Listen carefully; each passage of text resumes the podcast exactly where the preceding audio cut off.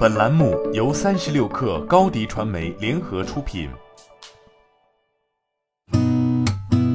八点一刻，听互联网圈的新鲜事儿。今天是二零二一年五月二十四号，星期一。您好，我是金盛。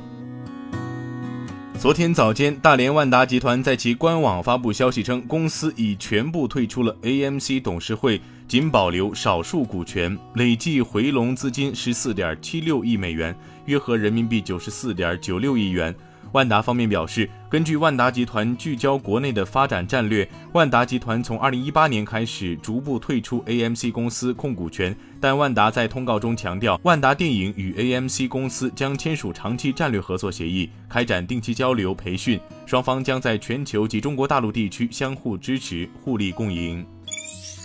新华网最新评论文章指出，与传统投资工具相比，虚拟货币市场不成熟，波动性高，投机性高，炒作性高，且缺乏明确交易监管规则，风险极高。如何防范虚拟货币炒作交易风险，是监管部门一直关注的问题，严监管也是大势所趋。面对虚拟货币的市场乱象和衍生的违法犯罪行为，需要各方合力给虚拟货币戴上紧箍咒。在国家进一步严格监管的同时，消费者还是要增强风险意识，不参与虚拟货币交易炒作活动，千万别轻信虚拟货币的造富神话。三十六氪获悉，恒生公司宣布，截至三月底的恒生指数系列季度调整结果，所有变动将于二零二一年六月七号起生效。恒生指数成分股新加入信义光能、比亚迪股份、碧桂园服务；恒生科技指数成分股新加入汽车之家、哔哩哔哩，剔除中兴通讯 H 股；鸿腾精密科技、祖龙娱乐；恒生综合指数成分股新加入一度科技、新通医疗、汽车之家、诺辉健康。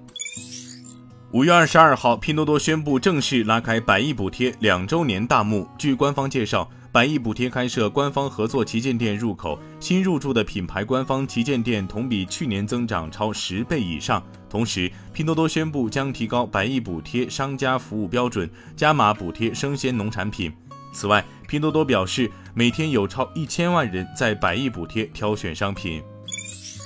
美东时间五月二十一号。Boss 直聘正式向美国证券交易委员会提交 IPO 申请，拟于纳斯达克挂牌上市。文件显示，二零二零年 Boss 直聘营收为十九点四亿元，同比增长百分之九十四点七。根据卓识咨询报告，按二零二零年 MAU 计划，Boss 直聘已成为中国最大的在线招聘平台。此外，Boss 直聘主要机构投资者包括今日资本、腾讯、高融资本、策源创投、Co2、高盛、GGV 和裕资本。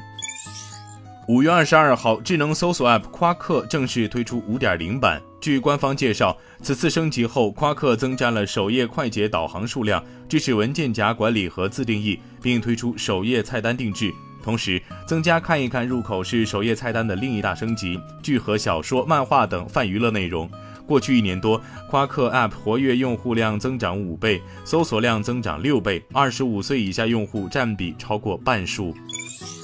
当地时间五月二十一号，三星电子和 SK 海力士等韩国四大企业集团发布对美投资计划。总规模达三百九十四亿美元。三星电子决定将为晶圆代工厂新建项目投资一百七十亿美元。在电池产业，LG 能源解决方案和 SK 创新将投入约一百四十亿美元，在当地成立合资公司或单独进行投资。现代汽车计划在电动汽车生产和充电基建方面投资七十四亿美元。此外，SK 海力士计划投入十亿美元，在硅谷建立覆盖人工智能、内存解决方案的新兴产业研发中心。